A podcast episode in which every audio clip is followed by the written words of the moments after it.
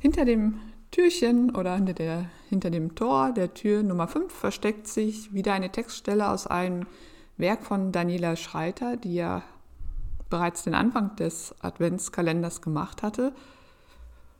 Und ich hatte ja schon gesagt, ich bin total begeistert von ihren äh, Graphic Novels oder Comics, weil eben dieses Zusammenspiel von äh, Sprache und Bildern für mich unübertroffen ist. Diesmal stammt das, die Textstelle aus dem Buch ähm, Lisa und Leo, das Mädchen und der Alienfuchs. Das ist ihr neuestes Werk äh, in Sachen Autismus und da geht es über den Alltag mit Autismus und dieses, äh, diese Reihe wendet sich vor allem an jüngere Leserinnen und Leser, aber nicht nur. Ich finde es auch als Erwachsene ähm, sehr, sehr ansprechend. Gut, der Satz, den ich unterstrichen habe, ist folgender. Ich denke, es ist trotzdem besser, wenn du in der Pause rausgehst.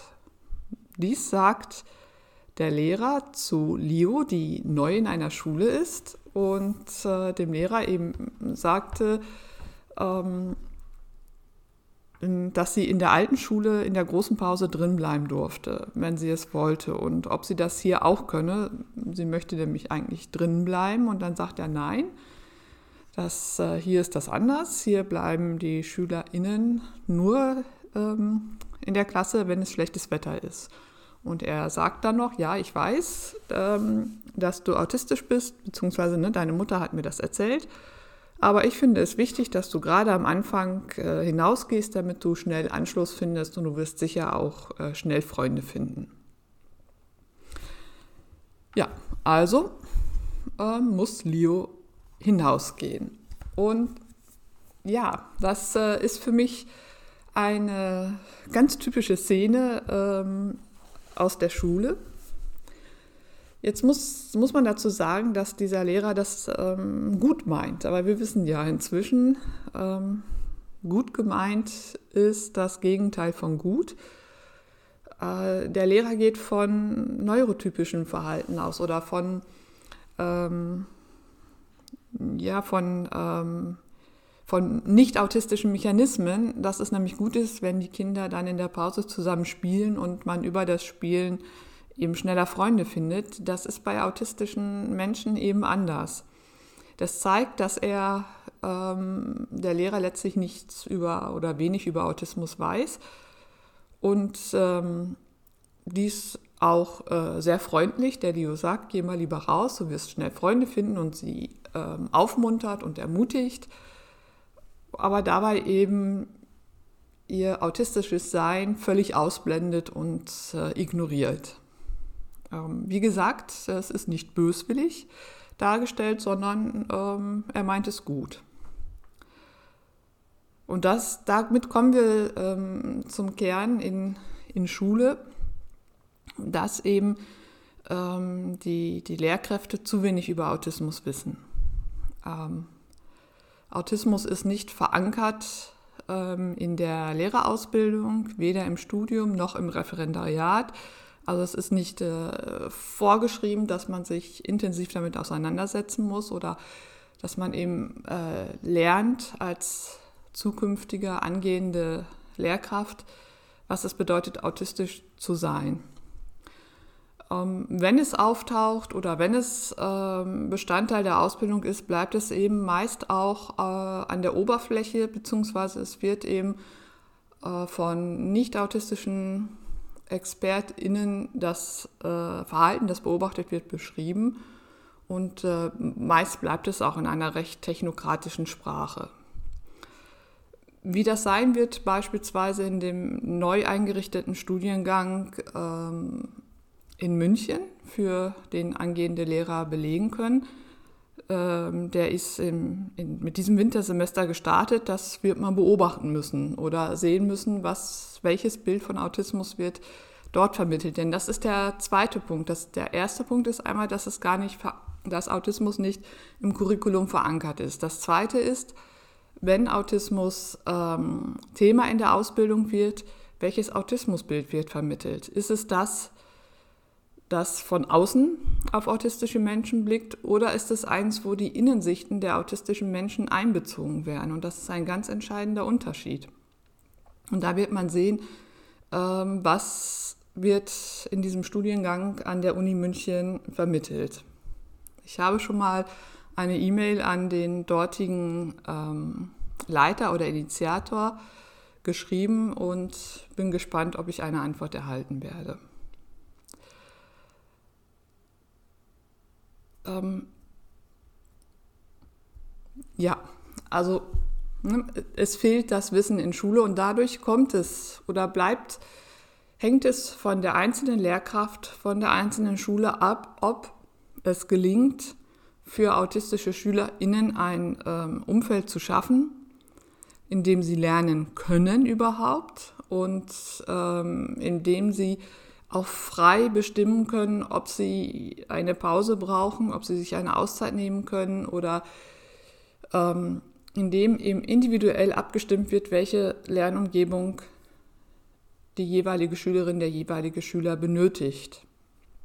Und das geht eben nur oder darauf können sich Lehrkräfte nur einlassen, wenn sie über ähm, Autismus mehr wissen als das, was die Diagnosekriterien ähm, aussagen. Und das ist ganz wichtig und dass sie eben auch in einen Dialog mit den autistischen SchülerInnen treten und ihnen zuhören und dann versuchen, gemeinsam mit ihnen ähm, das Lernumfeld so zu gestalten, wie es nötig ist. Und das geschieht eben ganz, ganz selten. Das geschieht auch nicht bei nicht autistischen SchülerInnen.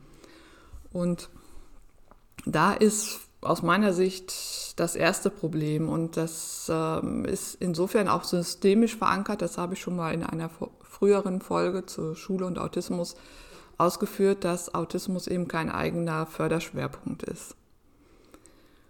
Und was wir in Schule erleben oder was die Erfahrungen sind, ich ähm, kenne äh, sehr gute Beispiele von Schulen, die sich eben genau auf diesen Prozess einlassen und die sagen, wir gucken, was benötigt die Schülerin, der Schüler und was und wie können wir das umsetzen. Ne, wie, wie äh, können wir die bestmögliche Lernumgebung schaffen? Denn es haben ja alle das gleiche Ziel, dass die SchülerInnen den bestmöglichen Abschluss erreichen. Ähm, diese Beispiele sind aber noch in der Minderheit. Äh, es gibt dem stehen gegenüber zahlreiche Schilderungen von, von Eltern und autistischen SchülerInnen, wo, wo man verzweifeln möchte, wo die, die auf äh, Lehrkräfte treffen, die, die eben keine Ahnung von Autismus haben, die ähm, nicht anerkennen, dass, äh, dass es durch den Autismus bedingte Einschränkungen oder Beschränkungen gibt und die erwarten, dass sich die autistischen SchülerInnen anpassen.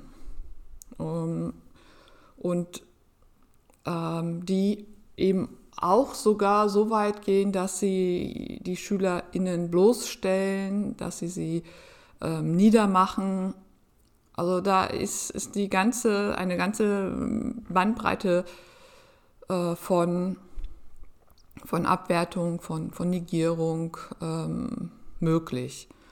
Und ich finde das jedes Mal wieder erschütternd, wenn ich so etwas lese, bin entsetzt und traurig, wütend, alles zugleich, weil ich denke, Mensch, was hält dich, Lehrerin, dich, Lehrer ab, äh, oder was, was bringt dich dazu, so über ein, eine autistische, Schüler, autistische Schülerin, einen autistischen Schüler zu denken und dich so ihm gegenüber zu verhalten. Und ich sage, dass diese Lehrkräfte sich auch anderen SchülerInnen gegenüber nicht anders verhalten werden. Also ich habe leider in der Schule, äh, in meiner Schulzeit und ähm, an den verschiedenen Schulen und in der Lehrerfortbildung immer wieder die Erfahrung gemacht, dass es leider immer noch zu viele Lehrkräfte gibt, die tatsächlich Schüler niedermachen, sie bloßstellen, sich über sie lustig machen, äh, ihre Wünsche ignorieren. Ähm,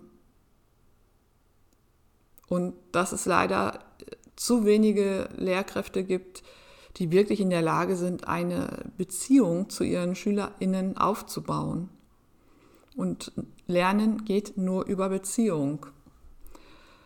Und ein Grundsatz dieser Beziehung muss eben sein, den anderen so zu akzeptieren, wie er ist, ihm gestatten zu sein, ihm mit ihm oder ihr mit Empathie zu begegnen, ihn oder sie bedingungslos ähm, anzunehmen und ihr oder ihm wertschätzend äh, zu begegnen.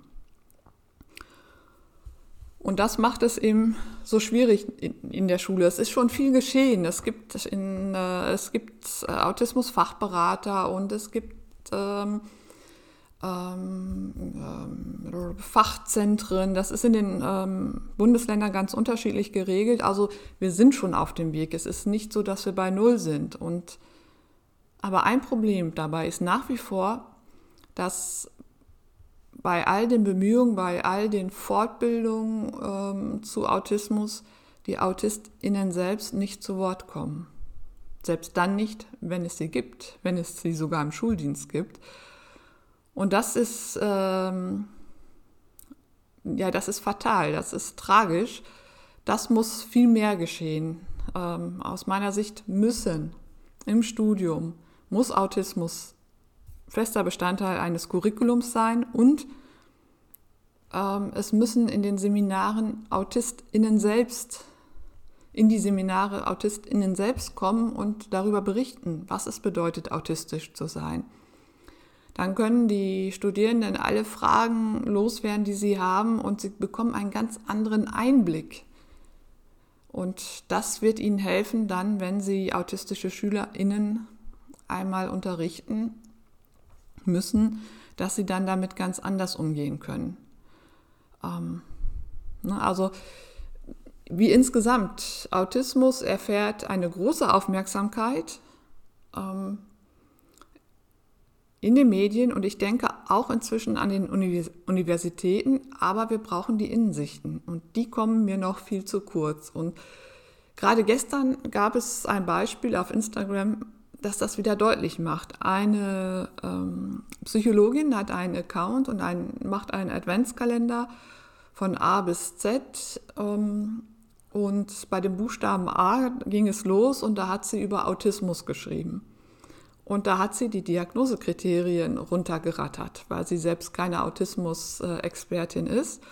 Und die ersten Kommentare darunter waren, oh, wie toll ist dein Adventskalender und wie schön, dass wir aufgeklärt werden. Und ich dachte nur, hm, ups. Und ähm, dann hat es aber AutistInnen gegeben, die ähm, auf diesen, diese Beschreibung von außen reagiert haben. Und sie hat dann den Text zurückgezogen, weil sie natürlich auch ein, ein realistisches Bild wiedergeben möchte und nicht etwas, was falsch ist. Da waren auch, ja, es waren auch Dinge tatsächlich falsch dargestellt.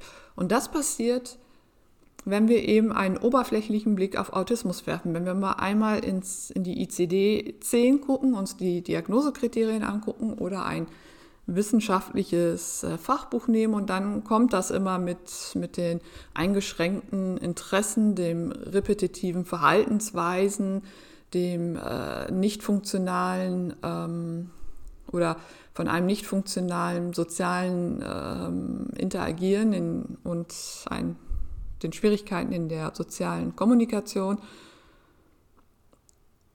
Ja, also das klingt schon, also da, da sträuben sich bei mir wirklich die Nackenhaare, weil das ist, klingt technokratisch, klingt komisch und dann bin ich entsetzt, wenn darunter die Kommentare kommen, oh, wie schön, dass wir jetzt äh, auch etwas darüber erfahren. Und es gibt ein völlig verfälschtes Bild wieder. Und deshalb ist es wichtig, dass äh, AutistInnen ihre Stimme erheben. Und deshalb finde ich gerade eben auch die ähm, Bücher von Daniela Schreiter so wichtig, weil sie wunderbar aufklären und sie mit ihren Werken sowohl Kinder als auch Erwachsene anspricht. Und ich finde, dass äh, ihre Bände auf jeden Fall die Schattenspringerbände äh, Pflichtlektüre für kommende LehrerInnen sein sollten. So, gleich quakt wieder mein Handy. Das heißt, die Viertelstunde ist um und ich möchte ein das war's. Und ich möchte einen Ausblick geben auf morgen, auf den Nikolaustag, auf den 6. Dezember.